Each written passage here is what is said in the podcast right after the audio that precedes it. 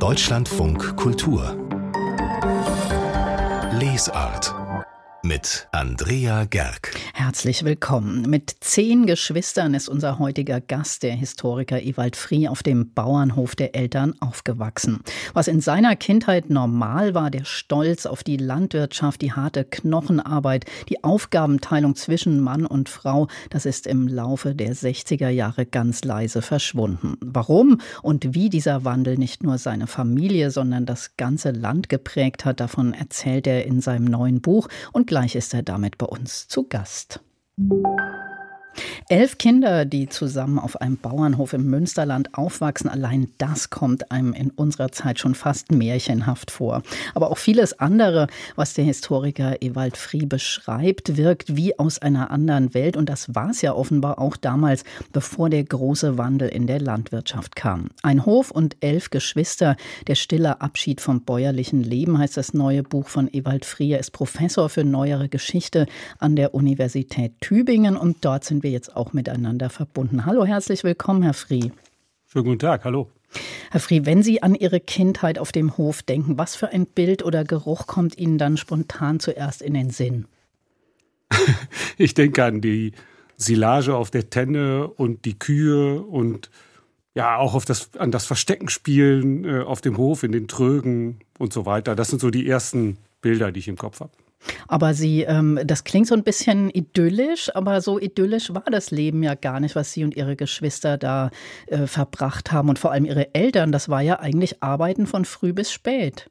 Genau, die, ähm, die erste Erinnerung ist eine positive. Ähm, aber dann hat es eben sehr viel mit Arbeit zu tun, mit Verpflichtungen und mit wachsendem Abstand zu den Erfahrungen, die die Altersgenossen in der Schule gemacht haben.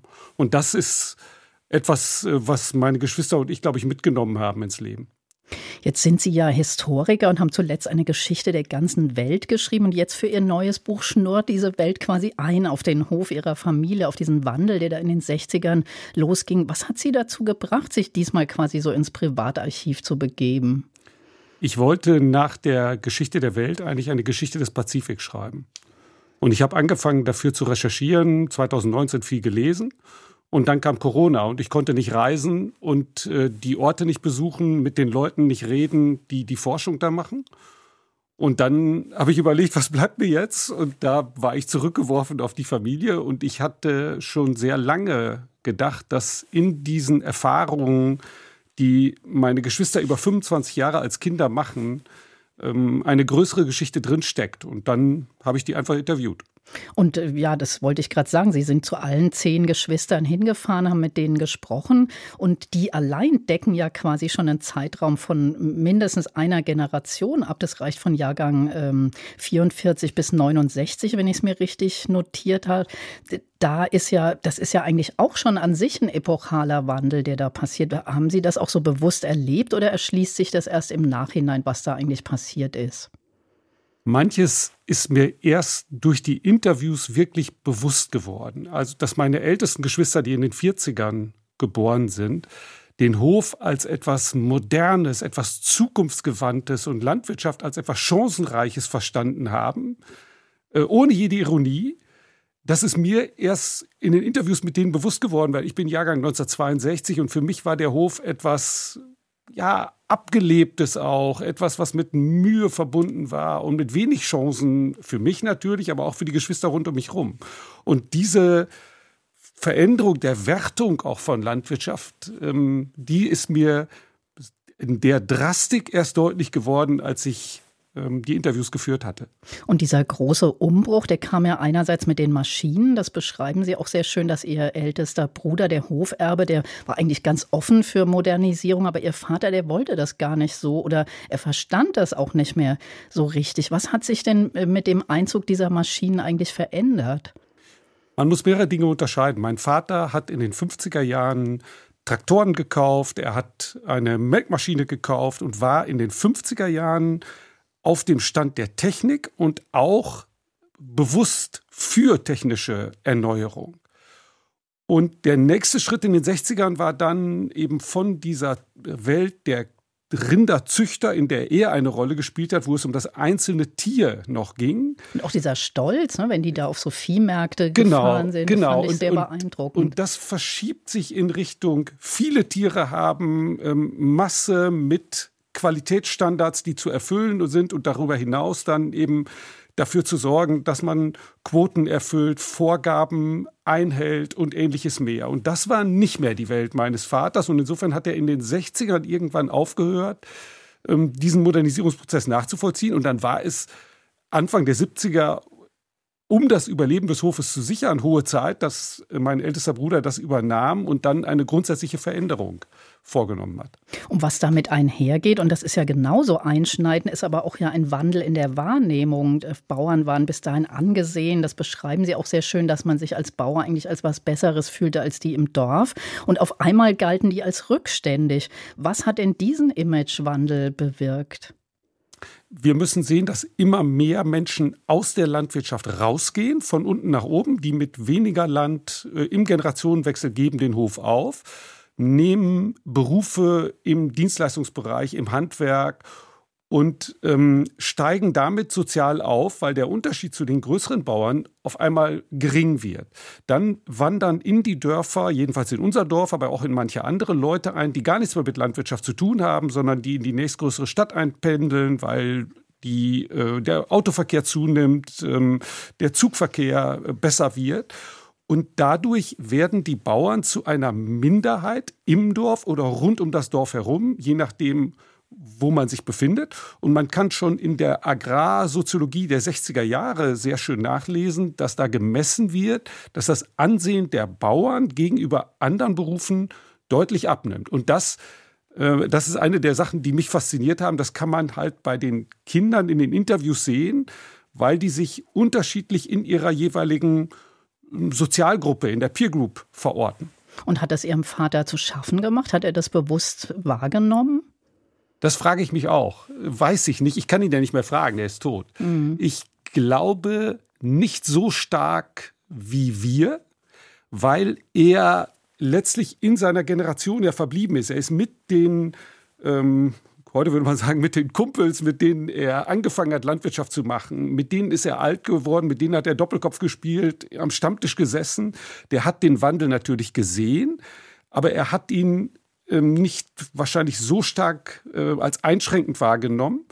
Vielleicht mit der Ausnahme der Hofübergabe, weil dann natürlich ähm, der Hof sich unter meinem Bruder sehr stark verändert hat. Das hat er natürlich als große Veränderung wahrgenommen.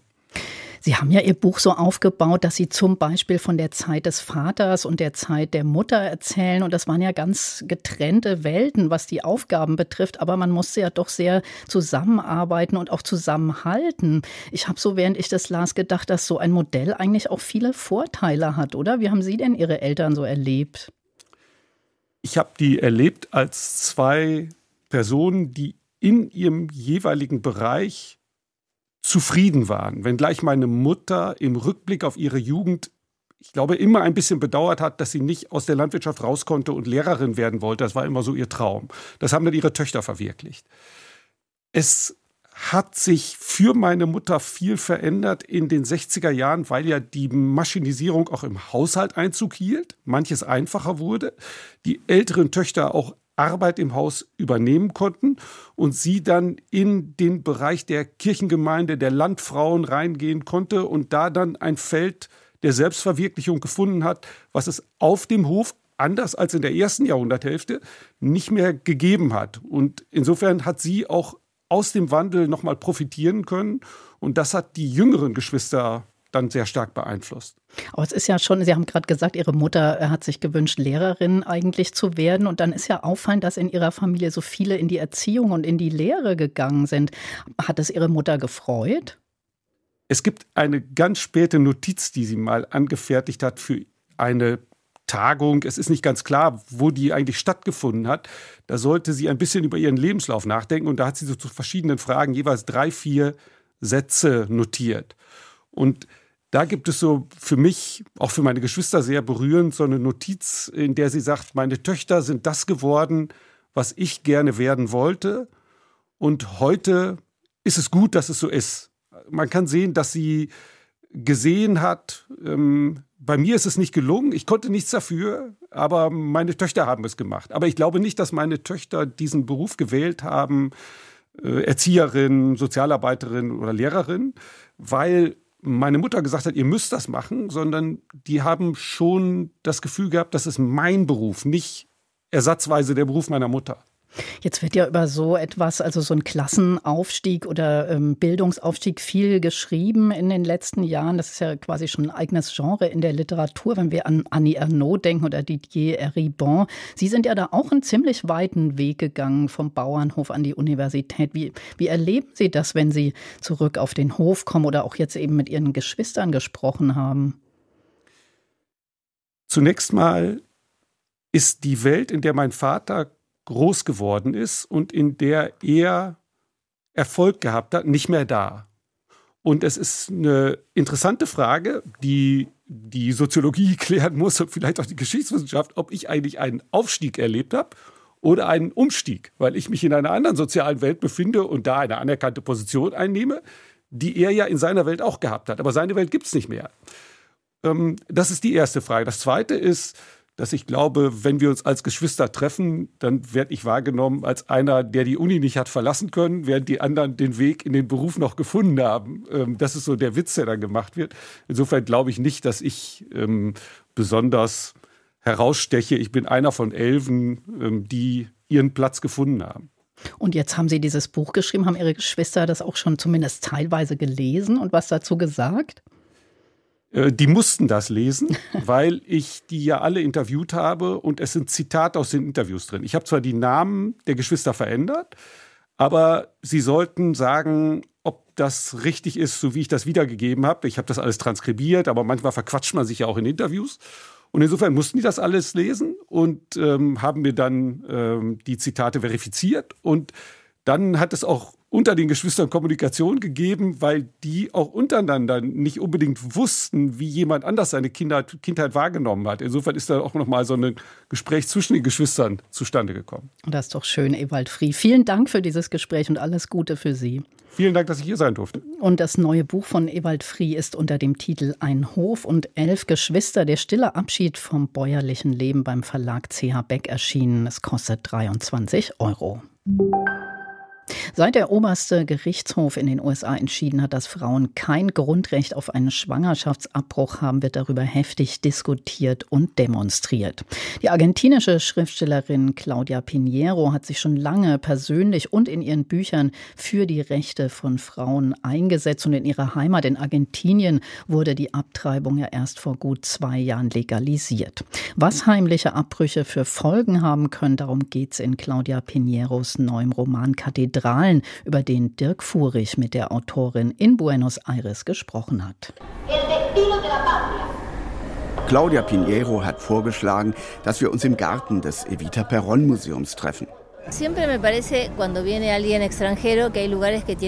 Wenn jemand aus dem Ausland zu Besuch kommt, verabrede ich mich sehr gerne hier, in diesem Café. Das Gebäude hat eine lange Geschichte.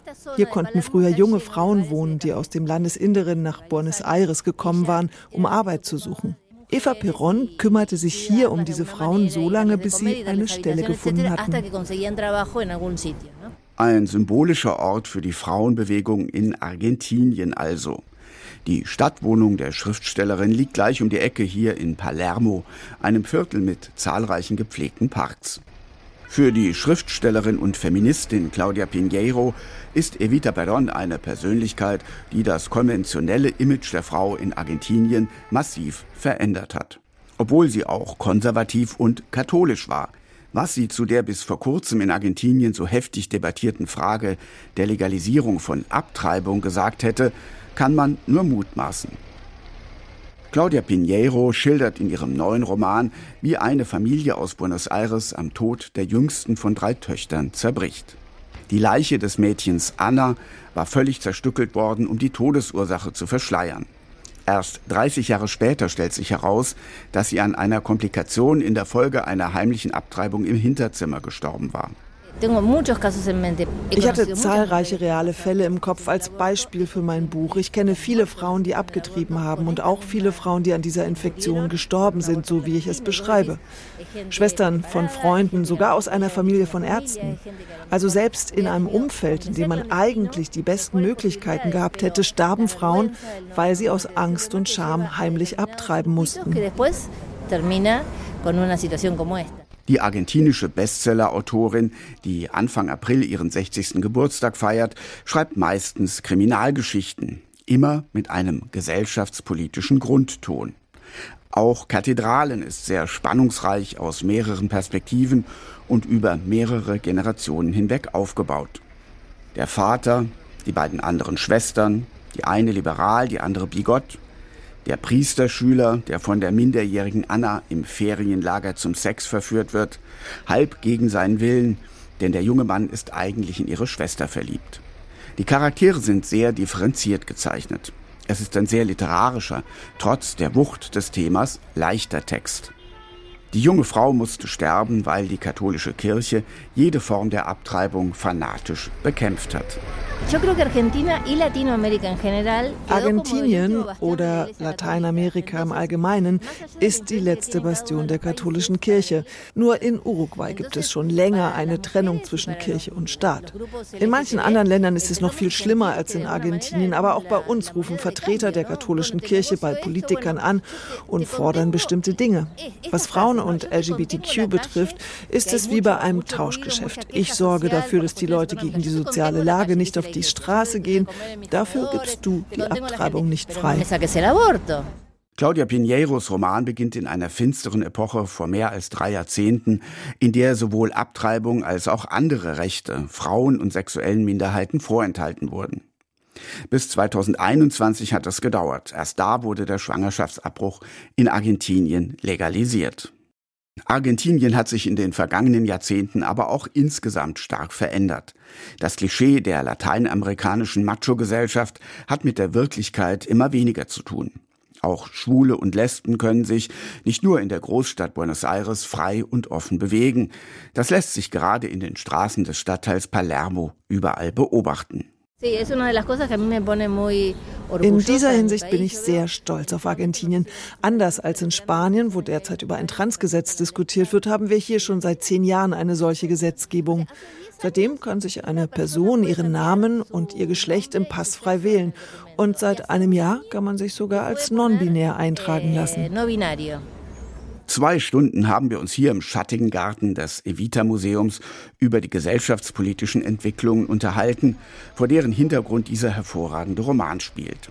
Nachdem ich mich an diesem heißen Januarnachmittag von ihr verabschiedet habe, fällt mir an einer Straßenkreuzung ein Transparent in einer Buchhandlung auf. Mit einem riesigen Porträt der Schriftstellerin wird für den Roman geworben.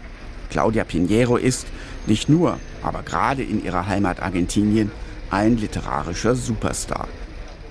Und diese Woche ist ihr neuer Roman auf Deutsch erschienen. Kathedralen aus dem Spanischen übersetzt hat das Buch Peter Kulzen und erschienen ist es im Zürcher Unionsverlag für 24 Euro.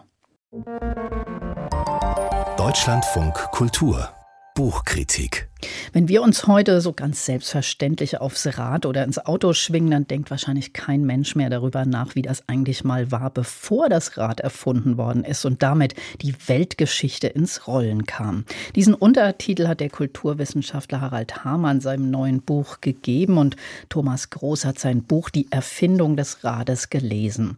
Herr Groß, war das denn so ein Wendepunkt, ein historischer Moment, mit dem die Weltgeschichte ins Rollen gekommen ist? Ja, auf jeden Fall. Das ist das Einzige, was an der Sache klar ist. Unklar ist äh, letztlich, unter welchen Umständen das Rad dann genau erfunden wurde. Da ist man auf Spekulationen angewiesen. Es gibt ja irgendwie kein äh, Tontäfelchen, auf dem festgehalten ist, dass der Herr oder die Frau sowieso das Rad dann und dann erfunden hätten. Man ist auf archäologische Funde angewiesen und Holz, aus dem die Materialien der ersten Räder waren oder auch lange war das das einzige Material. Das hält nun mal nicht ewig. Insofern, wie gesagt, spekulativ, aber dass da was ins Rollen gekommen ist, das ist eindeutig. Und dann ist ja richtig viel passiert, nehme ich mal an. Was, wie beschreibt denn der Autor das, was dann so ins Rollen kam? Ja, er beschreibt die Geschichte des Rades als äh, in Form der Stationen einer fortschreitenden Mobilisierung. Ja, was ich zuerst drehte, war aller Wahrscheinlichkeit nach das Töpferrad. Das gab schon 2000 Jahre früher. Ja. Aber jetzt äh, ein Rad, wie wir es kennen, an eine Achse, an eine Achse anzubringen und da zwei Zugpferde davor zu spannen, das hat dann doch noch ziemlich lang gedauert. Aber irgendwann gab es dann sogar das Speichenrad und damit war dann der Transport über weite Strecken möglich. Und mit diesem Speichenrad entstand dann auch sowas wie ein Straßennetz. Ne? Also das Rad ist letztlich auch nicht denkbar ohne den Untergrund für das Rad. Ja. Und so ging das weiter. Aber es, die Mobilität könnte man auch als Mobilmachung beschreiben, weil neben dem Warenverkehr war das Rad dann letztlich auch immer eine Erfindung, die für den Krieg gut war. Ja, mhm. da gab es dann Ramböcke, mit denen die Städte oder die äh, Stadttore eingerammt wurden, mit Rädern natürlich dran. Oder es gab eben den berühmten Streitwagen. Ja, und da konnte man dann von erhöhter Position aus den Gegner niedermetzeln. Ja, also und, Krieg und Handel gehen immer zusammen. Und wo ging das so los eigentlich? Ja, lange Zeit galt es als Lexikonwissen, dass das Rad von den Sumerern erfunden worden ist, also den Leuten, die im alten Mesopotamien, dem Zweistromland, äh, beheimatet waren. Jetzt geht dieser Forscher hier, der Herr Hamann, aber der bringt eine neue Theorie ins Spiel. Das Rad sei im Flachland zu beiden Seiten der Donau entstanden. Und hier hätte es jetzt eben seiner Meinung nach äh, die allerbesten Voraussetzungen gewesen, ein, äh, gegeben. Ein Gelände, äh, wo das Rad nicht einsinkt, Steppengelände, dann irgendwie ein Austausch zwischen bäuerlichen und Nomadenkulturen und auch schon die Töpferscheibe. Ja, deswegen vermutet er oder macht sich stark für diese These, aber letztlich bleibt das ebenso spekulativ wie alles andere. Mhm. Und jeder neue Fund kann da eine ganz neue Note ins Spiel bringen. Jetzt ist ja äh, der Herr Hamann ein Kulturwissenschaftler und das soll ja auch eine Kulturgeschichte sein. Und mhm. das kann man sich ja leicht vorstellen, dass das Rad auch äh, die Kultur beeinflusst hat. Aber inwiefern denn? Ja, in einem ganz enormen Ausmaß und zwar in, auch in ganz verschiedenen Kulturen, von der ägyptischen über die indische, wo es ja das Sonnenrad gibt, was dann nachher als Hakenkreuz zu zweifelhaftem Ruhm gekommen ist, ja, bis hin zur griechischen und römischen gibt's da äh, Spuren eben. Nehmen wir nun mal Helios, der Sonnengott, ne, der Griechen, wie er da mit seinem Gefährt übers Firmament prescht, ja, das hat ja schon was. Und das muss die Leute damals beeindruckt haben, hat dann Eingang in Epen gefunden. Und man weiß natürlich nicht genau, was die Leute gedacht haben, aber irgendwie scheint das sowas wie der Ferrari der Antike gewesen zu sein, ja. Und von da aus, also der Sonnenwagen des Helios, ja, und von da aus ist es ja dann auch nur noch äh, na, sind es nur noch paar tausend Jahre bis zur Entwicklung der Angeberkarren von heute, die eigentlich ja auch keinen wirklichen verkehrstechnischen Sinn mehr haben, aber Statussymbole sind. Mhm. Ja, tiefer Eindruck in der Kultur. Und hat Sie auch das Buch tief beeindruckt oder was hat es so insgesamt? Sie haben ja äh, am Anfang gesagt, es bleibt vieles spekulativ, aber hat Sie das trotzdem, hat der Herr Hamann Sie trotzdem überzeugen können? Ich finde, das Buch taugt als wirklich sehr seriöses Überblickswerk, wo man sich eben über den Stand der Forschung informieren kann. Und es ist auch sehr gründlich und äh, so nach dem Motto zusammengetragenes Wissen, was, was sie schon immer über das Rad wissen wollten, aber sich nie nachzuschlagen getrauten oder nie die Zeit hatten. Ja, jetzt so im in der Analyse finde ich es nicht ganz so gut. Also ein Beispiel. Äh, die Azteken und die Maya, die hatten ja bis zu ihrer Entdeckung in Anführungsstrichen hatten die zwar äh, ein Rad zur Berechnung äh, ihrer Kalender, aber sie haben keinen praktischen Nutzen draus gezogen. Und dazu fällt dann dem Herrn Hamann bloß ein, dass die eine Blockade gehabt hätten. Ja, man könnte ja aber jetzt sagen, es, man könnte es auch als Zeichen von Klugheit oder höherer Vernunft deuten, mit aller Vorsicht natürlich, äh, dass sie auf äh, das Rad in der kriegerischen Form, wie auch in der Form dann, wie es später im Verbrennungsmotor oder im Automobil zum Ausdruck kam, dass sie darauf verzichtet haben, ja. Also, dass vielleicht das Rad sowas wie die Urszene instrumenteller Vernunft war, ja. Und dass im Rollen immer auch ein Überrollen steckt, aber auf solche Ideen kommt der Autor leider nicht. Thomas Groß über das Buch Die Erfindung des Rades, als die Weltgeschichte ins Rollen kam von Harald Hamann. Erschienen ist es im CH Beck Verlag. 191 Seiten kosten 20 Euro. Das Prominentenbuch, das ist ja fast schon ein eigenes Genre mit der Unterrubrik Prominentes Politikerbuch. Meist geht es bei letzteren ja um ihre politische Genese und Gesinnung und so ganz allein dürfte auch kaum ein Abgeordneter seine Werke verfasst haben. Ausnahme Vizekanzler Robert Habeck, bei dem ist alles anders. Der Bundesminister für Wirtschaft und Klimaschutz hat ja mal als Schriftsteller angefangen. Zusammen mit seiner Frau Andrea Paloch hat er etliche Romane veröffentlicht und den allerersten Hauke Hayens Tod, den gibt es jetzt in einer Neuauflage zu kaufen. Nils Schniederjan hat das Buch gelesen. Worum geht es denn da bei Hauke Hayens Tod? Ja, Hauke Haien, Hauke Haien, da klingelt doch vielleicht irgendwas. Ähm, Hauke Haien war eine Figur aus Theodor Storms Novelle Der Schimmelreiter von 1888 und Habeck und Paluch greifen in ihrem Buch die Geschichte eigentlich wieder auf, aber sie erzählen sie weiter und verlegen sie jetzt einmal in die Gegenwart. Das Buch ist 2001 zum ersten Mal erschienen und äh, im Schimmelreiter geht es um einen Deichbau an der Küste der Nordsee. Es geht um Rivalitäten zwischen Mensch und Natur und auch zwischen den Menschen untereinander. Und das Buch endete damals von Sturm mit dem Tod von Hauke Hayen, dem Deichbauer von seiner Frau und von der geistig behinderten Tochter Wienke, die bei einer Sturmflut und dem anschließenden Deichbruch gestorben sind. Und wie schaffen die beiden jetzt das, diesen ja sehr bekannten, auch in der Schule gelesenen Stoff ins Jetzt zu beamen? Ja, im Roman von Habeck und Paluch taucht dann genau diese Tochter Wienke jetzt wieder auf und sie hängt sich eben an den Protagonisten Even Jons. Dieser Even Jons war eben früher ein Knechter auf dem Hof von Hauke Hayen und er hat dann damals in ihrer Version, anders als bei Storm, die kleine Wienke in ein Kinderheim gebracht, die ist also in ihrer Version nicht gestorben. Und jetzt ist Wienke erwachsen und will ihrer Vergangenheit so ein bisschen auf die Spur kommen und hängt sich dann eben an Even Jons, der keinen Schulabschluss hat und jetzt nach seiner Zeit bei Hauke Hayen als Türsteher auf St. Pauli arbeitet. Und die beiden fahren dann gemeinsam in das Dorf, aus dem sie stammen und versuchen da herauszufinden, was nicht nur in der verheerenden Sturmnacht passiert ist, sondern auch seitdem. Und dabei offenbart sich dann nach und nach, dass ja, dieses nette kleine Dorf, also ja, man muss es eigentlich so deutlich sagen, dass es voll von religiösen Fanatikern ist, voll von egoistischen Gewalttätern und incestuösen Verhältnissen. Und es ist eigentlich, kann man so das Dorf nur beschreiben, wenn man wirklich das Leben in der Provinz abgrundtief hasst, würde ich sagen. Das klingt ja ganz schön dramatisch. Hat sie es denn auch gepackt, dieses Buch? Also ich würde sagen, das ist einfach insgesamt sehr, sehr solide konstruiert. Es ist dabei jetzt weder besonders einfallsreich, aber es ist auch nicht langweilig und auch sprachlich ist es harmonisch, was ja keine Selbstverständlichkeit ist bei einer Doppelautorschaft.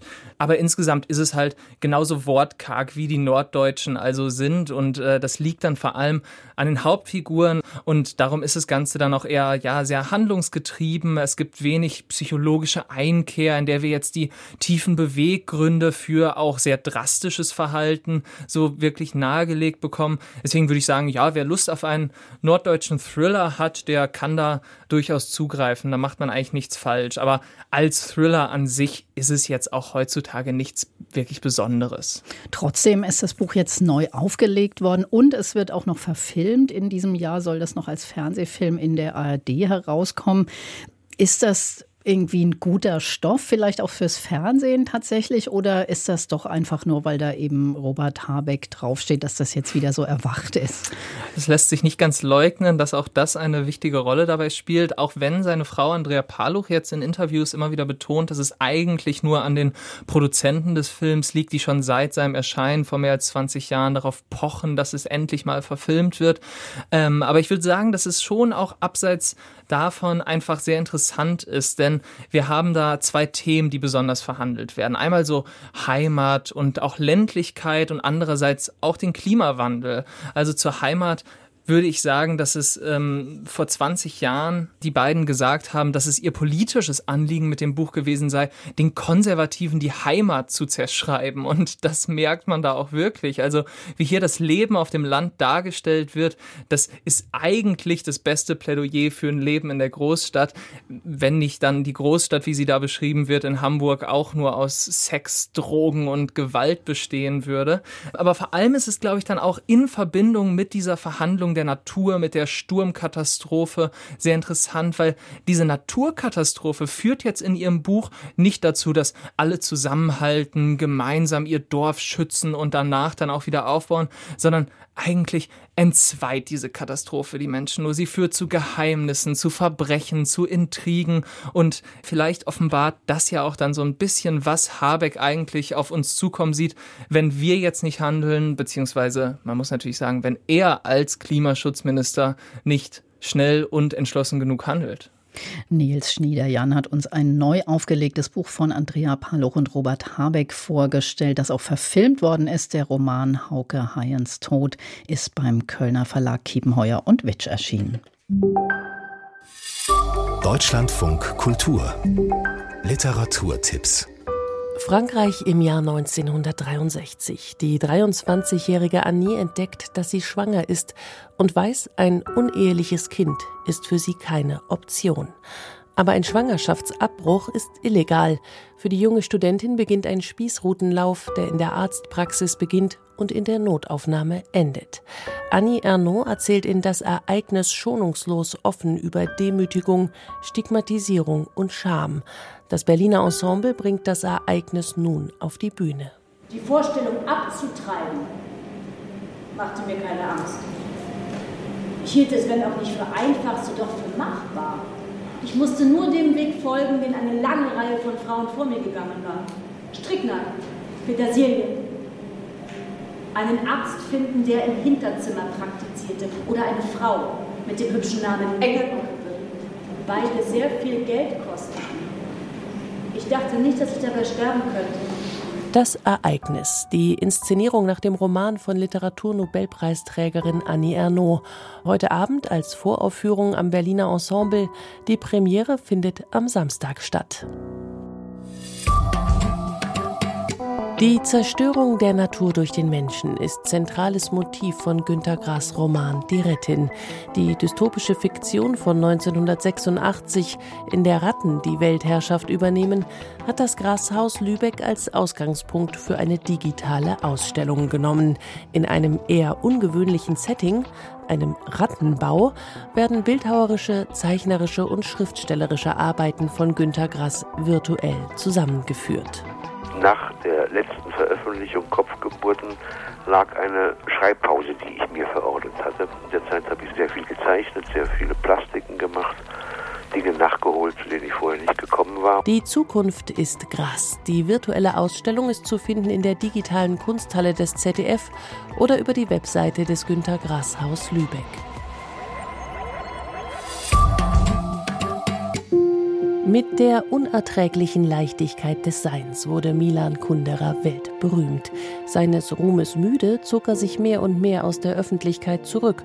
Heute weiß man wenig über den in der Tschechoslowakei geborenen Schriftsteller, der ins Exil nach Frankreich ging und mehrfach für den Nobelpreis nominiert wurde. Eine Dokumentation auf Arte stellt Milan Kundera und sein Werk vor. In jedem beliebigen Buch erzählt Ihnen irgendjemand von irgendeiner Intimität. Wir leben in einer Zeit, in der die Intimität, die früher ein Wert war, ihren Wert verloren hat. Wir haben sie komplett entwertet. Milan Kundera, die Ironie des Seins. Die Dokumentation ist in der Arte Mediathek zu sehen. Das waren die Literaturtipps mit Julia Eickmann.